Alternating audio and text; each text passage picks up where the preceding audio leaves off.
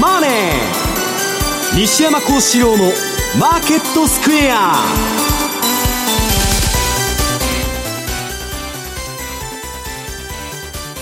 アシスタントの若林理香です。えー、ここからの時間は「ザ・マネーフライデー西山孝四郎のマーケットスクエア」をお送りしていきます。えー、さて今日は感染対策として西山さんと津田さんはリモートでの出演ということになっています西山さん津田さん聞こえてますか？あ聞こえてます。最初僕は挨拶しなくちゃいけない。僕も待ってました。西山さんゆゆくかなと思ったんですけど。番組によっていろんなパターンがあって。あそうなんですね。MC の方から入るパターンもあったり わけわからないなと思った今の時期ならではのいう感じがしますが。はいということで今日は感染対策でこの形でお送りしていこうと思っていますさて今日は2月18日ということですが日経平均株価続落となりました。110円80銭。安い2万7122円。丸7銭ということで昨日大きくアメリカが下げた割にはという感じなんでしょうか西山さん。いやまあ今ね調整相場で後で言うんですけどジグザグジグザグやってるんですけどね、ええ、今もね新聞の人がまあ取材に来てね、はい、バフェットさんが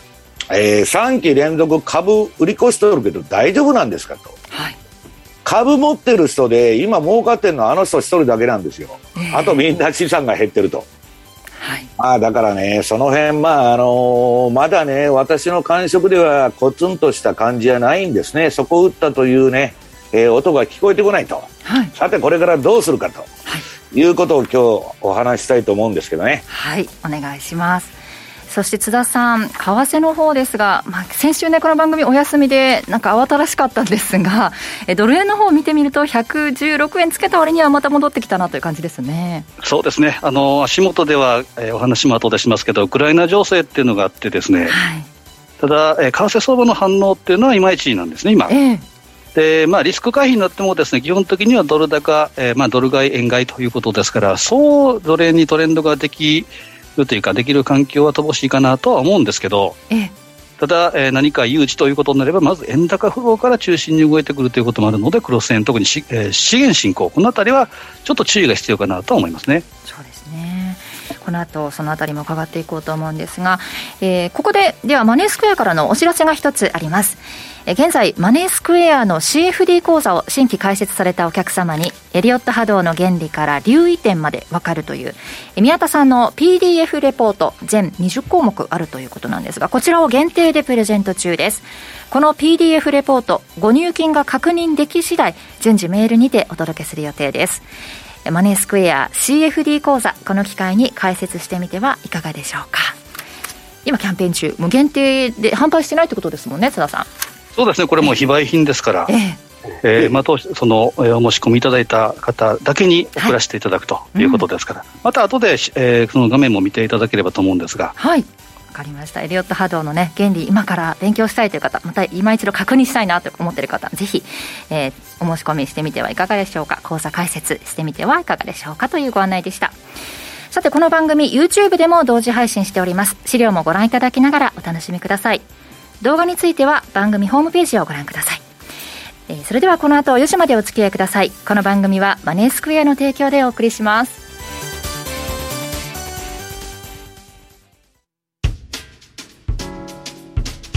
お聞きの放送はラジオ日経です。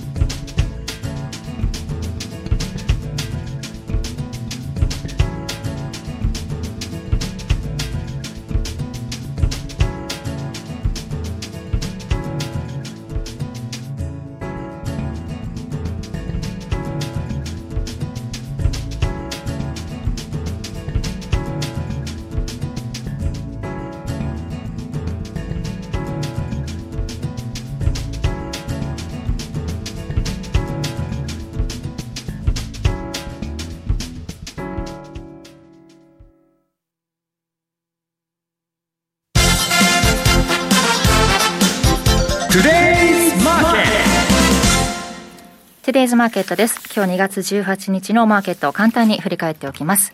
今日大引けの日経平均株価は続落となりました。110円80銭安い27,122円丸7銭。トピックスはマイナス6.93ポイントで1924.31ポイントでした。えそして為替です。現在ドル円が115円の1617。そしてユーロ円が130円の8793。ユーロドルが1.13の6568での推移となっています。ではまず今週の為替の振り返り津田さんお願いします。はい。まあ振り返りと言いましても、まあ足元いろいろニュースでやってるのは、えー、ウクライナ情勢。はい。で、まあ、昨日なんかもですね、まさに、えー、まあ、M2TV を収録しようかと、前にですね、その前にドンパチというニュースもあってですね、ウクライナ東部でのウクライナ軍と、えー、親ロシア派との戦争が、はい、戦闘が、えー、取り上げられたということで、えーちょっとまあその辺が来ると、一回円高フローとか株安とかいうことになりますけど、うん、ちょっと神経質な動きになってます。で、まあ、バイデンがですね、そのロシアが数日中にウクライナに侵攻する計画だと、はい、いうことを常に言ってはいるんですけど、えー一方でプーチンからしたらですね、バイデンがその緊張を煽ってるんだと。はい、で、まあ、これは西山さんにも聞きたいんですけど、これ、トランプだったらここまではやらないような気がするというかですね。トランプは勝手にやらしとくんじゃないんですか？アメリカはどうでもいいと、そんな。そうですね。もう勝手にやっとれという話かもしれませんし。ね、NATO 軍がどの子のって、トルコなんて NATO だけど、ロシアから武器買っとるじゃないですか。有名無実になってるんですよ、そんなもんね。そうですね。はいまあ、このあたりはですね、まあえー、トランプだったら会いに行くんじゃないか、安倍さんだったら例えばプーチンと行くんじゃないかとかいろいろありますけど、ちょっとですね、えー、まだしばらくはなんとも言えないなと。で、今日ニュース入ってきたのはですね、来週の、えー、まあ、どこかのタイミングで、えー、ブリンケンとラブロフの会談が入ったんだと。うん、ヨーロッパということで、場所とか時間、日程はまだ決まってないみたいですけど、まあ、条件としてはですね、もし攻撃云々、その砲煙が出てきたら、これ会談やらないよと当たり前だと思うんですけど、うん、まあそういうニュースが今入ってます。なるほど。まあ、おそらくプーチンからしたら、もっとお前の東軍、あの、敬意を払えよと、いうぐらいの意味合いで、振り上げた拳をどこに乗そうかというふうに今見てるのじゃないかなという気がします。で、まあ、いろいろしばらくありますけど、まあ、地政学的と、あと地形学、需要エコノミクス的なリスクっていうのは散発的にあって、まあ何回も言われてますけど、何かことあればですね、天然ガス、パイプラインが止まってしまいますから、はい、まあその辺は、えー、一番地政学的に近いヨーロッパ、欧州が影響を受けるのかなと。そこで、一応一番、ユーロドルの冷やしのチャートを見ていくとどうかというと、はい、まさに今足元のローソク足っていうのが21日の移動平均線ってことは1ヶ月の参加者のコスト。うん、まあ言うなれば居心地のいいところにあるっていうことで、今日のレポートにも書いたんですけど、これは嵐の前の静けさなのか、もしくは先行き楽観視の、まあ、下、シグナルなんじゃないかという、両方見る見ることができると思うんですね。相当、とにかく別に悲観はしてないと、為替マーケット。で、ただチャートを見ると、こう、えー、黒い線で下値切り下げ、上値切り上げっていう、まあ、俗に言うラッパー型というような形になってますから、まあ、こういう形っていうのは結構大きくぶれやすいということもあるので、この辺は注意かなと思うんですけど、はい、まあ、下は1.1158、上は1.150。まあ、このあたりが、えー、まあ、リスク度合いによっては上にぶれる、下にぶれる、えー、その辺を見た方がいいのかなと。ただ、やはり有事ということになると、まあ、有事のドル買い、で、えー、ドル買いでユーロ売りということで、やっぱ下の方が瞬間的、初動的にはあるのかなというふうに見てます。はい、で、同じようにユーロポンド、丸2番ですね。これ見ていくと、これもですね、基本的にユーロがちょっと弱いなということがありますけど、まあ、静かなチャート状態になってます。はい、よく言うのが、近くの戦争は売りで、遠くの戦争は買いだという話がありますけど、うん、まあ、これも、えユーロとポンドの地理的関係から言うと、ユーロの方が反応しやすい、つまり下に反応しやすいということですから、えユーロよりポンド買いというのが、えしばらくの流れは、え強いのかなというふうに見てます。はい、で、こういった突発的な材料っていうのはですね、まあ、用心、えー、それに越したことはないんですけど、ぱマーケットの根幹、まあ、ファンダメンタルズは、やっぱ金融政策スタンスだと思うんですね。うん、そっちの大きいですよね。まあ、この、えー、まあ、言うなれば大きな潮の流れで波が今、えー、こういった地政学リスクに来てるのかなという気もしないでもないんですけど、えー、ちょっとまとめたものがあるんですけど、丸3番。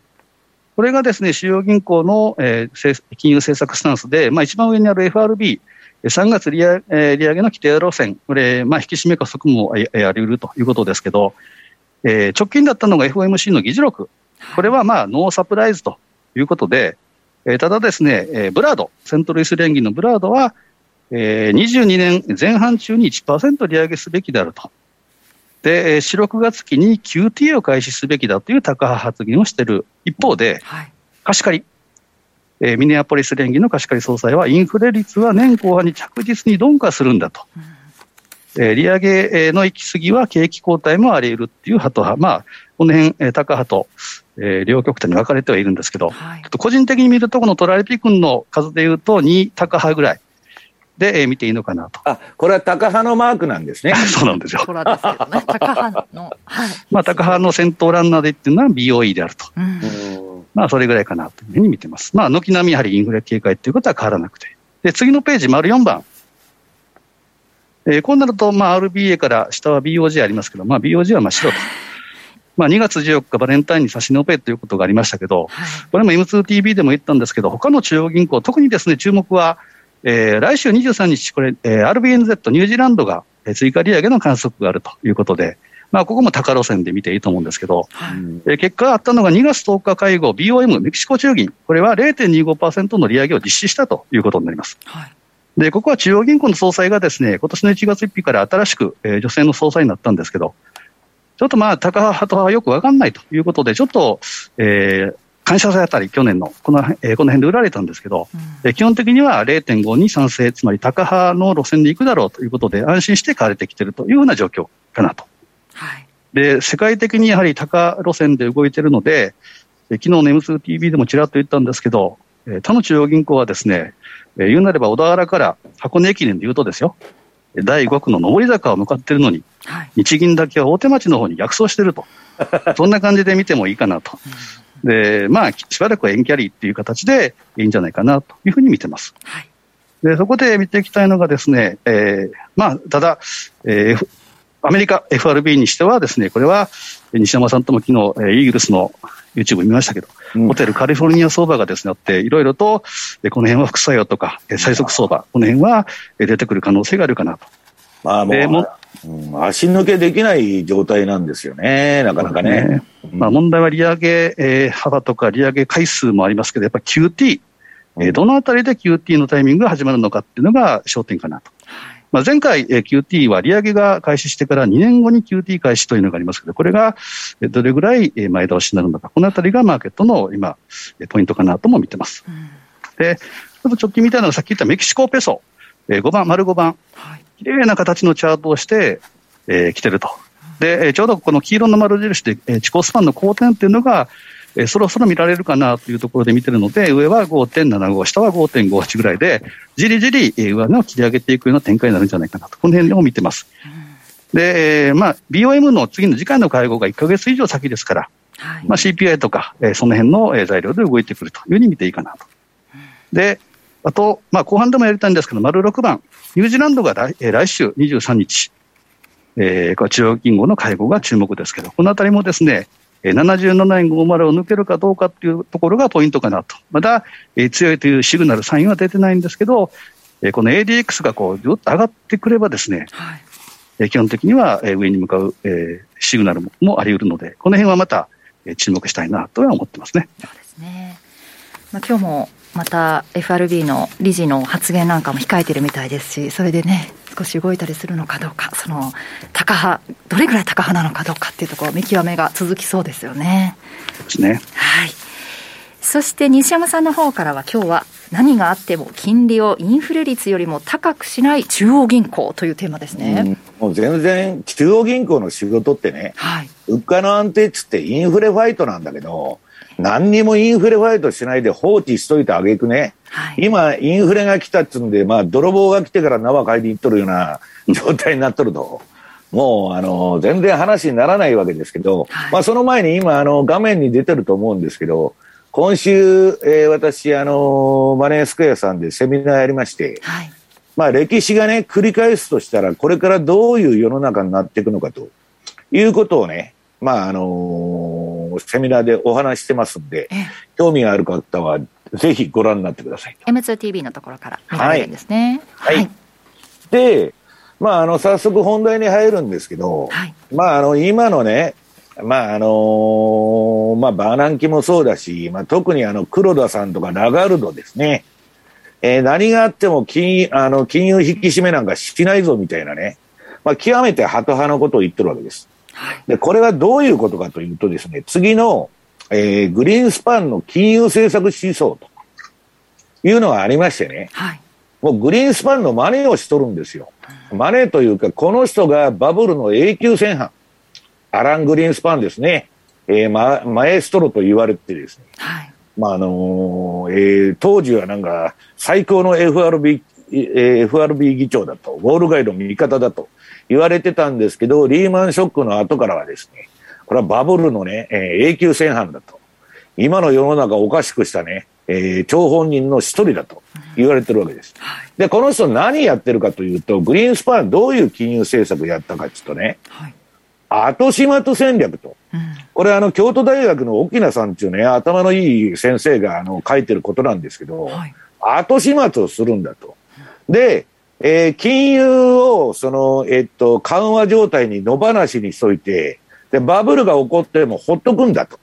で、バブルが崩壊すると、またそれを、えー、大義名分に金融緩和やって、次のバブルを起こすと。はい、この繰り返しなんですよ。だから IT バブルが崩壊、あのー、えー、っと、もうむちゃくちゃなね、金融緩和やって IT バブルが起こったと。で、崩壊すると今度また金融緩和して住宅バブル作ったと。はいで、それが崩壊したのがリーマンショックで、また崩壊すると今度は中央銀行バブルだと。はい。いうことの繰り返しなんですよ。はい。で、これで、えー、むちゃくちゃな世の中になっちゃったと。えー、で、もう一つはリスク管理アプローチ。これ重要なんですけど、この二つは。はい、まあこれ、ロシア危機が起こった時にね、まあロングタームキャピタルっていうのは破綻して、まあグリーンスパンが処理したんですけど、要するに、起こりもしないことをね、想定して、それに保険をかけると。はいだから金利上げないんだっていう理屈なんですよ。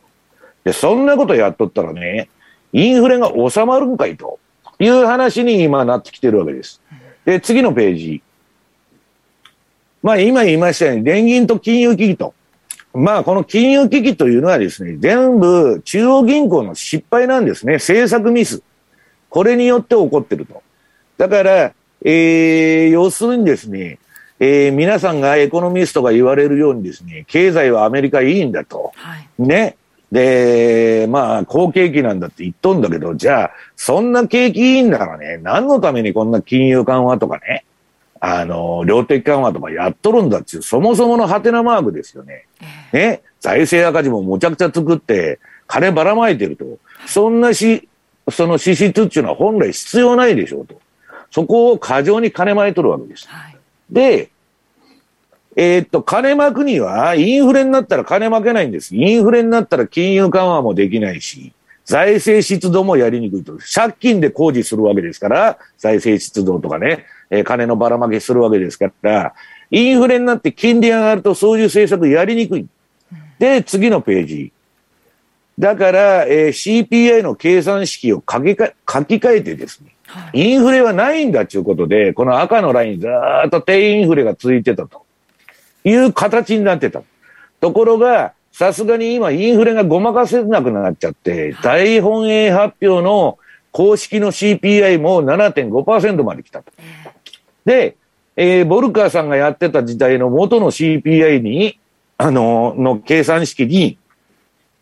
今の経済データを入れると15%ですよ。で、15%で短期金利今ゼロですから、えー、実質アメリカ国民はマイナス15%の、えー、金利で生きてると。要するに15%インフレ分損してると。いう形なんですよ。で、その、何のためにこんな嘘ついとったかって言ったら、金をばらまかなきゃいけないんで、で、バイデンが今やろうとしてることはね、えー、ニューディール政策をやる言っとんですよ。温暖化対策。で、これは現代貨幣理論、MMT とセットになってると。で、これおかしいこれですが、はっきりそう述べとるんですよ。そうするとね、インフレになったら MMT はやめなきゃいけないと、吹っ飛んじゃうっちゅうんで、ずっとインフレは一時的だと言ってるわけですよ。だけど、本当に一時的なんかいという話で、で、まあ、グリーンスパン路線でね、金をばらまき続けた、今まあ一番それむちゃくちゃやっとんのがあの、ラガルドなんですけど、ばらまき倒した挙句の果ての姿がですね、次のページ。まあ今はリーマンショック前よりはるかにあひどいと、いつでも見せてるですね、えー、FRB のポートフォリオは天文学的なレベルに達して、総資産はね、えー、財政出動は、えー、先の、えー、第第一次大戦、第二次大戦、それに匹敵するような金のばらまかばらまきをやってると。もうめちゃくちゃな世の中なんですね。はい、で、えー、次の、えー、本来あるべき位置にない金利に支えられており、すべてが夢の国にあると。我々は今夢見てるんだと。本当だったら金利が10%ぐらいの世の中に暮らしてて叱るべきなのに、えー、中央銀行のインチキのせいでですね、インフレはないということになって、で、インフレは一時的ならいいんですけど、まあ、いつでも申しておりますように、環境問題ですね。二酸化炭素だとか、まあ、そういうグリーン、グリーン運動の全体主義によってね、もうインフレっていうのは止まらないんです。原油価格が、えー、過度なですね、二酸化炭素の、えー、排出制限に、世界中が舵切ってるんで、それは原油はあんまり下がらんわな、という世の中になったって、油の値段が下がらなかったら、すべての物価が上がっていると。いうことになってるわけです。はい、で、次。で、これ難しいのはね、えー、っと、今、まあ、津田さんがさっき説明されたように、どこも高派になって、えー、中央銀行が、金利上げるっつうんですけど、インフレが7%も8%もいっとるのにですよ。ね、1%や2%金利上げてインフレがが収 収まるのかと。ね、70年代から80年代インフレして、ボルカーは短期金利20%に引き上げるところまで追い込まれたんですよ。だから、1%や2%金利上げとったところでね、もう何の意味もないんですよ。でそれを言う人が金融業界とか経済学者で誰もいない。おかしいだろうという人が誰もこの世の中にいないんです。それが一番の問題。はい、で、えー、っと、まあ私らがね、運用する立場から興味持って見てるのは、株が例えば大幅に下がったと。ね、2割3割と。そうした時に本当に連続利上げやるんですかと。今連続利上げするっつってみんなね、ドル円買いやつって買っとる人も、株下がってね、利上げしませんなんていうようなことをパウエルが言い出したらですよ。円高になっちゃうじゃないですか。なんだ利上げないのかと。で、PKO が入る水準もまだ遠いんですね。SP500 がね、3670以下にならないと、PKO が入らないと。で、今、生煮えの中途半端な調整相場をね、やっとるわけですよ。まだ一回も利上げしてないんですよ、アメリカは。はい、ああでもない、こうでもないっつってやっとる。だけど私の結論はインフレが問題になっててもね、はい、FRB なんていうのは、利上げもできないし、利下げもできないんだということなんですよ。うんだから、ニッチもサッチもいかんと。で、えー、こんなインフレなのにね、いくら口先介入でインフレ大丈夫だとかね、収束するって言ったっても、市場誰も信じてないわけですよ。で、今、ウォール街が何を期待してるかというと、次のページ。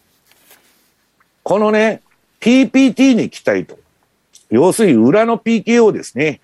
これあの、リーマンショックの時も、この大統領、えー、大統領のね、えー、作業部会、えー、プランジプロテクションチームっていうのが、大統領の下にそういう作業部会が、87年のね、ブラックマンデー、大暴落の後にできたんですよ。はい、今でもこの作業部会ずっとある。うん、で、えー、リーマンショックの時も当然出てきましたし、はい、この2018年のね、利上げしとった時に、年末めちゃくちゃ株下げたんですよ。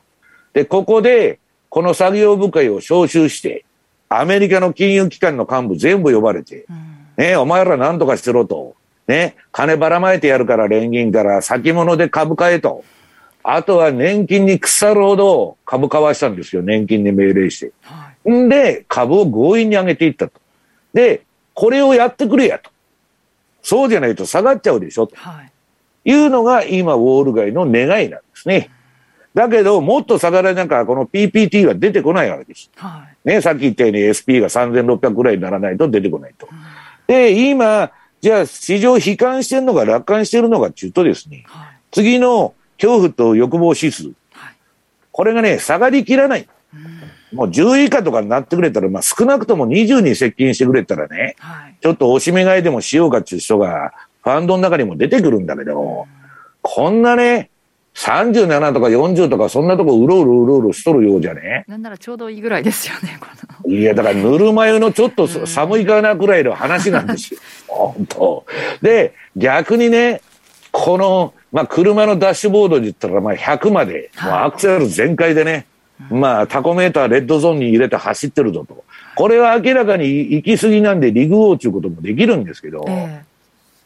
この間というのはね、なんともしようがないという感じなんですよ。で、まあ、その次のページ。まあ、これ今ね、30、40のところでずっとこのヒストリカルチャート見ると恐怖と欲望指数の持ち絵になってるでしょ、ここ団子みたいに。はい、これがドーンともっと下がったらおしめ買いも出てくるし、まあ逆にこの80に接近したら利食いっていうのもできるんだけど、まあなんともね、えー、つまらん相場なだなと。で、次のページの、じゃあ実際の SP、アメリカをね、代表する株価指数 S&P500 のね、CFD の動きを見ると、この青のえー、標準偏差のラインもじり、じりじりじりじり下がってると。ADX も下がってると。で、相場どうなってるかって上がったり下がったり、典型的な調整相場なんですよ。だから、テクニカル的に言うとですよ、相場のテクニカルで言うと、今上げても下げてもほとんど意味がないと。意味があるのは、次この ADX と標準偏差が上がってきて、上行くか下行くか。これはトレンド相場だから意味あるんだ。ほとんど何も意味がないと。ただし、まあ、えっ、ー、と、次のね、シーズナルパターンを見ると、まあこれ2月は行ってこい。中旬にかけてはちょっと上がるんだけど、まあ結局下げて3月の、えー、初旬まで下げると。でそっから4月が上げるわけでしょ？これ、こう下げてきて。ここに、ゴール街の連中は期待してると。いうことなんですね。まあそうなるかどうかわかりませんけど。まあそんな状況でね、まあ私はね、えっと、一番大事なのが金融政策で、はい、異性学っていうのはね、トレンドにならないんですよ。うん、もう、いろんなドンパチやるんだけど、すぐ相場戻っちゃう元の位置に。はい、だから、あんまり、あのー、なんだ、ウクライナ、ウクライナ情勢っていうのは私は気にしてなくて、それよりもやっぱりね、津田さんも言ってたけど、金融政策が、うん、まあ、仕様の流れを読むね、まあ、本流の流れでね、はい、まあ、あれは付録みたいなもんですわ。うんだけどマーケットはそういうヘッドラインが出ると、ね、まあ、アホみたいなアルゴリズム取引っつって文言に反応して買ったり売ったりするやつが短期取引でいるもんですから。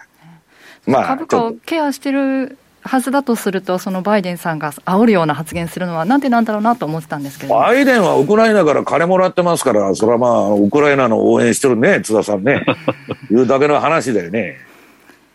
まあだからそんなあの意味はないと思う。だってあの、あの人は人気ないし、今アメリカに行ってもさっきもね、うん、えー、そこら中都市部は暴力団みたいなのが暴れ出して、むちゃくちゃになってるんでね、それはガス抜きとしてウクライナ危機だと。うん。とりあえず強気のこと言ってたら中間選挙なんか役に立つかな、そんな感じだよね。まあどうでもいい、どうでもいいって言ったら怒られちゃうけど、まあそんなもんでね、はい、えー、プーチンはどっしり構えてね、まあプーチンの手のひらの上で踊っとるだけとちゃうんかいというような感じに見えるんですけどね。じゃあちょっと暖かくなってくる頃に上昇してくるこのシーズナルのようになるかどうかちょっと見極めが、まあ、なるかどうかですね。そうですね。えそして YouTube でご覧いただいている方、途中一部音声が聞き取りにくい部分があったということです。大変失礼いたしました。以上、トゥデイズマーケットでした。マネースクエア。マネースクエアといえば、特許取得のオリジナル注文トラリピ。2022年トラ年は、ぜひトラリピ運用をご検討ください。マネースクエアでは現在、皆様のトラリピ運用を応援するキャンペーンを実施中。まだ講座をお持ちでないお客様は、新規講座開設キャンペーンをぜひチェックしてみてください。今なら、クオカード500円分が、お友達もあなたももらえるお友達紹介キャンペーンも開催しております。さらに、2022年はマネースクエア CFD も強化中。特設ページにて詳しくご案内しております。マネースクエア公式サイトよりご確認ください。2022年トラ年はトラリピにトライしてみませんか？マネースクエアではこれからもザ・マネー西山幸四郎のマーケットスクエアを通して投資家の皆様を応援いたします。毎日が財産になる株式会社マネースクエア金融商品取引業関東財務局長、金賞番号第2797号。当社の取扱い商品は、投資元本以上の損失が生じる恐れがあります。契約締結前交付書面をよくご理解された上でお取引ください。お聞きの放送は、ラジオ日経です。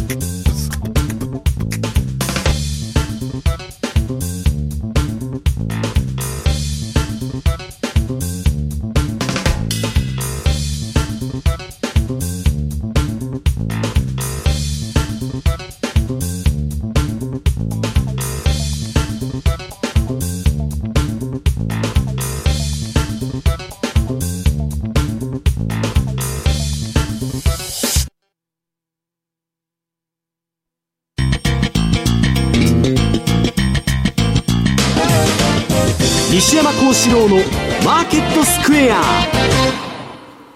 さて、このコーナーではマーケットの見方について西山さんにいろいろな角度で教えていただきます。今日のテーマ、2022年相場は円高にも要注意ということですね。はい。まあみんながハンデをしちゃうようにね、もう7回連続利上げだとか、まああの前半に1%ね、えー、セントルイス連銀の風見鶏のあの、ブラードさん。はい。ね。時の権力者の顔色を見て、言うことがコロコロ変わる。この人はアメリカの米国債市場で一番人気があるわけですよ。FRB 議長の発言よりもブラードの発言に反応するんですよ。で、まあ、あの人、あの、トランプがもし大統領になってたら FRB 議長になったかもわからないんだけど、まあ、長くやってますんでね。はい、まあ、今、民主党政権なんで、まあ、あの、勝ってほどの力はないんだけど、それでも誰かが言っとるんですね。もっと早く利上げしろと。でまあ、それはともかくとして、ドル円はね、まあ、つまらん動きというか、これ、まあ、標準偏差も ADX も上がってこない。ちょっと上がるかなと思ったら、ここですぐ終わっちゃって、はい、これ今一番下のサイドバーの、その、なんだ、シグナルはね、何もないんです。売りでも買いでもない。ただ、私の対局を見るメガトレンドフォローというシグナル、まだ買いになってて、冷やし。チャートが赤いんですよ。だけど、これね、まあ、ほとんどトレンドがないと。考えていいんです。で、まあ、移動平均付近に平均回帰してると。でね、これどういう動きなのかっつったら、次のページ。アメリカの10年債のチャートと全く同じなんです。ね。それ見て動いとるだけという話で。で、ここからじゃあアメリカの10年国債の通りに相場が動くんであれば、えー、どうなるかなんですけどね。はい、次に週足見てもらいましょう。ドル円の週足は今、まあ、あの、えー、っと、このアメリカの金利っていうのはこのところずっと上がってるわけですから、はい、まあ、それを移して、赤の買いトレンドがずっと続いてるわけですよ。ところが ATR チャンネルの白いラインにタッチすると、毎回しぼんじゃうと。で、今またその動きになってるんだけど、でね、じゃあ、米債ってどうなるんだという話になるわけですよ。米債とほとんど同じ動きするわけですから、あの、10年国債と。そうすると、えー、これもいつも説明してますようにですね、次の米国の10年債金利のシーズナルパターン見ると、はい、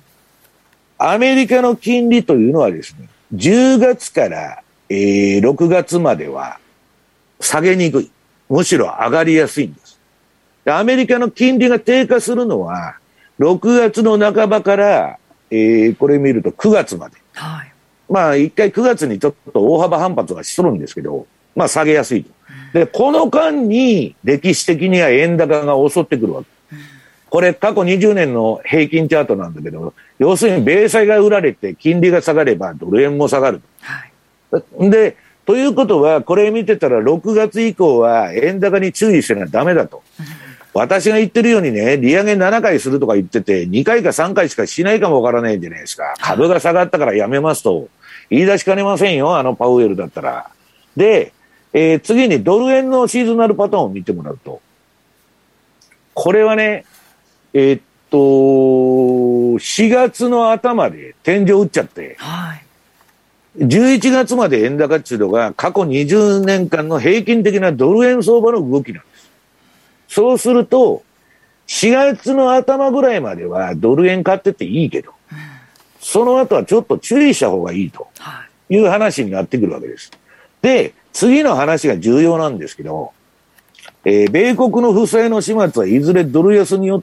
ドル安誘導によってね、えー、対処されると。まあ、始末すんだそう。いあの、借金、借金をね、えー、なくすにはアメリカは何をするかという話なんだけど、まあ、その前に、はい、今市場がね、皆さん見てるのは、金利が上がると。金融引き締めにアメリカは動いてると。だからドル高なんだと。はい、これは金利平価説って言って、私もこの説を一番、あのー、重要視してるんですけどね。アメリカ金利上がるからドル高なんだと。はい、だけど、私が言ったように株が下げても本当に上がるんですかと。金利が上がるんですかと。ね。見送りとか言ったらドル下がっちゃうじゃないですか。で、まあ、金融緩和だとドル安になると。まあ、これは当たり前なんですけど、金利が下がるからドル安いと。で、今、これだけ見て、この金利が上がるからドル買うっちゅうね、金利平価説のとこだけで相場マーケットはやってるわけ。はい、ところが、えー、これ津田さんもたまに説明するあのー、マンデル・フレミングモデルですよ。ね、財政出動すると通貨高になるとか、まあ、いろんなあの、モデルがあるんですけど、要するに、アメリカはね、昨日、あ、きょあ昨日でね、去年、コロナを大義名分に、史上、歴史上最大の金融緩和とかばらまきをやったわけですよ。まあ、ニューディール政策に匹敵するような。はい、で、それ、財政拡張でしょ？ね？で、それはドル高なんですよ。だけど、今年、去年以上のね、ばらまきができるんですか？って言ったら、できるわけがないじゃないですか。そのもうコロナも収束だって言っとるわけだし。はい、ね？で、えー、っと、共和党から身内から造反者が出てね、インフレなのにね、こんな公共事業やら金ばらまいててね、ふざけんなっつって反対者が出て、えー、予算を縮小しなきゃいけないっていうところに追い込まれとるんですよ、アメリカは。したらドル安じゃないですか。はい、財政縮小になってね。で、3番目の購買力平価説。これはもう誰も考えてもわかる、あの、ドルをめちゃくちゃインフレ、あの、印刷してるわけですから、ね、天文学的に。ドルの価値はどんどんどんどん今皆さん落ちてるわけですよ。ドル安になって然るべき。なのになってないと。だってビッグ、あの、ビッグマック食うと4割高いんですから。ね。日本のビッグマックと同じビッグマックアメリカで食うと4割高いと。だから何かがおかしいんです。で、市場がこのマンデル・フレミングとか購買力平価説に気づいたときにね、これ円高になりかねないわけです。だから、まあこれアメリカっていうのはね、どういう国かっていうとね、今、その先ほど慣れの果てって言ったんだけど、めちゃくちゃ赤字、借金王になってるわけでしょ？もうバンバンバンバン、あの、コロナで金ばらまいて。はい、で、こういう借金の始末っていうのはね、ドルの価値を半分にさえすれば、借金半分になるんです。アメリカは米国債で、えー、借金の調達して、ね、日本とか中国とかに買ってもらって、それで国回しとるんですよ。はい、で、ドルの価値を半分にすると、日本とか中国とか米国債買っとるやつが大損するわけです。ね。自分の損を、アメリカのポートフォリオの損を中国とか日本の バランス水準に移し替えることができるわけ。派遣国家だから。それを、えー、将来的にはやるんじゃないかと。今までもずっとやってきてますんでね。まあだからあの、プラザ合意なんていうのはその典型で、えー、アメリカ借金で首が回らんと。で、アメリカのプラザホテルにね、えー、なんだ、竹下さんとかね、なんだ、あの、呼びつけて G5 のメンツで、えー、ドル切り下げするから明日からドル下げるぞって言われて、はい、西ドイツも日本も飲まざるを得なかった。まあ、そういう強引なことをやってくるってことですね。で、まあ、為替市場のね、えー、中心的存在の、じゃあ、ユーロドルが今どうなってるかという話に移りたいんですけど、はい、ユーロは、この前宮田さんがエリオット波動の開発して、解説してて、はい、えっ、ー、と、今のユーロ高は宮田さんは一時的だって言ってた。うん、私はわかんないけど。はい、で、まあ、あの、波動カウントしてくれっつって、あの、この前頼んでたんですけど、まあ、ユーロの解説を宮田さんがしてくださったと。はい、で、えー、っと、ユーロっていうのはそれでもですね、3月から4月比較、比較的このシーズナルパターンで言うと、上げやすいんですよ。うん、で、ユーロ高はね、えー、ラガルドもついにね、えー、追い込まれるんじゃないかと、利上げに。そういう観測が今バンバン出てきてる。で、次のページ。それでユーロがちょっと買われてるんだけど、これユーロの冷やしね。なんかまた行ってこいみたいになっちゃった。どうも力がないなと。で、標準偏差も ADX も垂れちゃって、なんか相場よくわからんっちゅうとこに来てるわけですよ。で、週足見ると、まだユーロ安が続行してるわけ。はい。黄色いでしょ、チャートが。えー売り相場が、これはまあドル円よりもね、トレンドがユーロドルっていうのは取りやすいんですけど、はい、ずっと今下げの流れです。ただし、もうここも、えー、週足で見ても今トレンドはないと。で、あのー、私はね、ユーロが上がるかどうかっていうのはわからないんだけど、はい、今周回遅れてね、えー、利上げせんとごねとる人がね、無能な中央銀行のね、総裁としてラガルドとか、えー、オーストラリアのね、中銀のローさん。はい、ね、利上げしたくないしたくないって言ってごねとるんですよ。えー、要するにグリーンスパンと同じ路線なんです。バブルはいくらでも放置すると。はい、ね、金利も上げないで。で、バブルが崩壊したらまた金融緩和すればいいじゃないかというのんきの人、のんきの人が、えー、やってるわけです。で、今まではインフレにならなかったんだから、ならなかったんでね、また金ばらまいたり金融緩和したらそのためにまたバブルができて、相場復活してきたんですけど、今インフレなのにね、そんなことできるんかいと。で、次のページ。まあ、このひどいんですけど、このラガルド王女がですね、はい、えー、なかなか金利上げないと。これドイツのね、えー、っと、10年、10年国債利回りの名目と実質レートが出てるわけですよ。はい、めちゃくちゃ乖離してるでしょ、えー、実質金利が、えー、これはインフレ分、人々がね、損しとると。ね。で、ラガルドは腐るほど金、ま、持ってますんで、インフレなんかびくともしないわけですよ、皆さん。ね。何がインフレやと、わしは全然困っとらんと。ね。マリー・アントワネットみたいになってるわけです。はい、ところが、貧困層とか中間層っていうのは電気代が上がる、ガス代が上がる、えー、食料が上がる、何が上がると。インフレがずしっと答えてくるわけですよ。で、それを無視してやっとると。で、この ECB のバランスシート見てくださいよ。日銀とか FRB よりよっぽど増やしてるんですよ。はい、で、まあこのラガルドがね、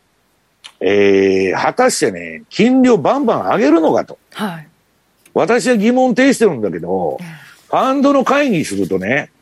いや、このラガルド王女は、あの、ヒステリーを起こすかもわからないと。はい、女性ですから。で、いきなりね、インフレに目覚めて、金利上げるんじゃないかってみんな冗談で言っとんですけど、うん、まあそんなことにはならんだろうと。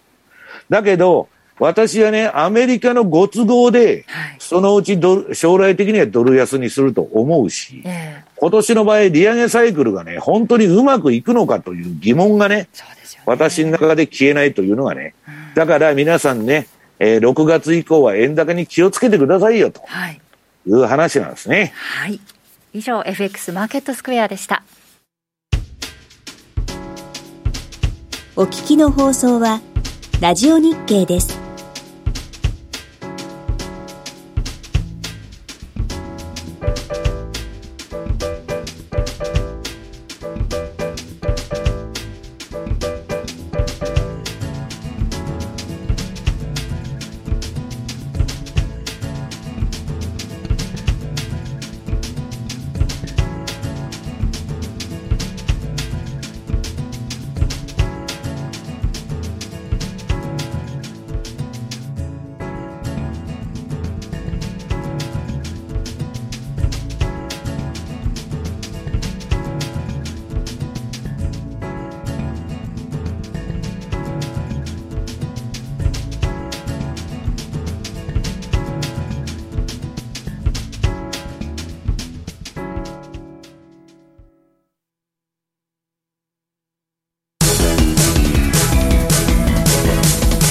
ケット投資戦略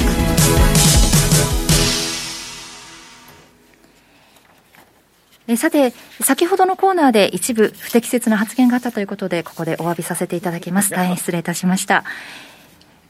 さて、ここからは来週に向けてマネースクエアの FX 投資戦略伺っていこうと思いますが、津田さん、来週はどんな通貨ペアいきましょう？はい。えー、っと、まあ、出てるこのニュージーランドドル円もちょっと注目したいんですけど、はい。えーまあ、前半、えー、冒頭に申し上げた通り、23日、えー、日本では天皇誕生日ですけど、えー、RBNZ の会合で利上げ追加利上げの観測があると、はい、で11月会合以来ですから、3か月ぶりなんですね。えーで焦点は利上げ幅、えー、0.25なのか0.5なのか、えー、あとは政策の見通しではあるんですけど、RBNZ の、えー、目標中央値が2%のところが今、えー、10、12月期の CPI が5.9%っていうことですから、まあ、利上げは規定路線なんですけど、はい、0.25っていうことになると、ちょっと失望で、えー、一回売られるかもしれません。うん、ポイントは77円のミドル、えー、50を超えるかどうか、このあたりがポイントかなというふうに見てます。はい、で全般的にも見ていきたいのは、次のページ、丸7番。やっぱり西山さんも先ほどおっしゃってた、えー、シーズナル、これはやっぱり大事だと思うんですね。はい、で、やっぱ3月、4月、この春相場はとにかく強くなりそうだと、まあ、傾向的に強いっていうことで、必ずなるってわけじゃないですけど、うん、基本はやはり、えー、買い場を探して4月末には逃げるんだというふうな、えー、つもりで見ておいていいのかなと。で私も実は6月のその転換節っていうか、この辺がですね、じゃやっぱポイントかなと思ってるので、えー、気をつけたいのが3月半ばと6月、特に6月は米国債の天定がつきやすいっていうことも、一応これもアノマリーとしてあるので、はい、まあ、その前のやっぱ3月半ば、3月15日には気をつけろというのもありますけど、うん、まあ、基本的には4月末までは、えー、いいのかなと。で、あと、えー、丸8番。5州ですけど、5ドル。で、先ほど、ロー総裁の話ありましたけど、RBA ではハト派の発言があって、翌日の会見、ロー総裁の会見では高派になるっていう、ちょっとわけのわからないこと言ってますけど、はい。まあ、基本はですね、ニュージーランドよりも若干強いということで、OG9 なんかちょっと上に向かってるんですね。うん、で、相対的に言うと、今5ドルの方が、えー、インパクトとしては、えー、強いと。えー、いうことで、今83円の40を超えるかどうか、このあたり、このあたりがポイントで上に行けば、えー、85円も十分あり得ると。下も限られてるかなと思うので、やっぱ相対的に言うと、えー、OG9 位。これは基本的にちょっと上を目指していくかなというふうにも言ってます。はい。で、まあ、こういったところも含めて、やっぱり株の動きがあるので、うん、えー、やっぱり、えー、今の、えー、ウクライナ情勢、これも大事なんですけど、やっぱ基本、えー、基本はやはり金融政策ということで見ていただければいいというふうに思います。そうですね。で、株の話になると CFD、えー、はい、先ほどありましたけど、一応ですね、画像でも見ていただいてですね。そうですね。今、はい、宮田さんの写真とともにご案内しているんですが、冒頭でご案内しましたが、マネースクエアの CFD 講座、新規開設されたお客様に、エリオット波動の原理から留意点までわかる、宮田さんの PDF レポート、全20項目ある部分を限定でプレゼントしているということです。この PDF レポート、ご入金が確認でき次第、順次メールにてお届けする予定です。マネースクエア CFD 講座、この機会にぜひ解説してみてはいかがでしょうか。ということで、宮田さんと西山さんお話しされたんですね。今週。いや、この前ね、あの、いやいや、ちょっと為替の波動カウントを頼みますっつって、前のセミナーの時言っといたんですけど、はい、ユーロをとにかくやってくださいと。はいいう話でね、うん、まあ、あの、私はどうなるか分かりませんけど、はい、若林さんとはね、月曜日 M2TV で宮田さんと、うん、そうですね、この前もユーロを取り上げて。私、あの、相場についていくだけですんで、基本的に。はい。えー、ね、ラガルドさんの発言でちょっと動いたりした時もありましたからユーロも引き続き注目したいなというふうに宮田さんおっしゃってましたね。ぜひあの講座解説検討してみてください。ということで番組あっという間にお別れの時間やってきました。今日ここまでのお相手は西山幸四郎とマネースクエア津田隆光と。明林理香でした。さよなら。さよなら。この番組はマネースクエアの提供でお送りしました。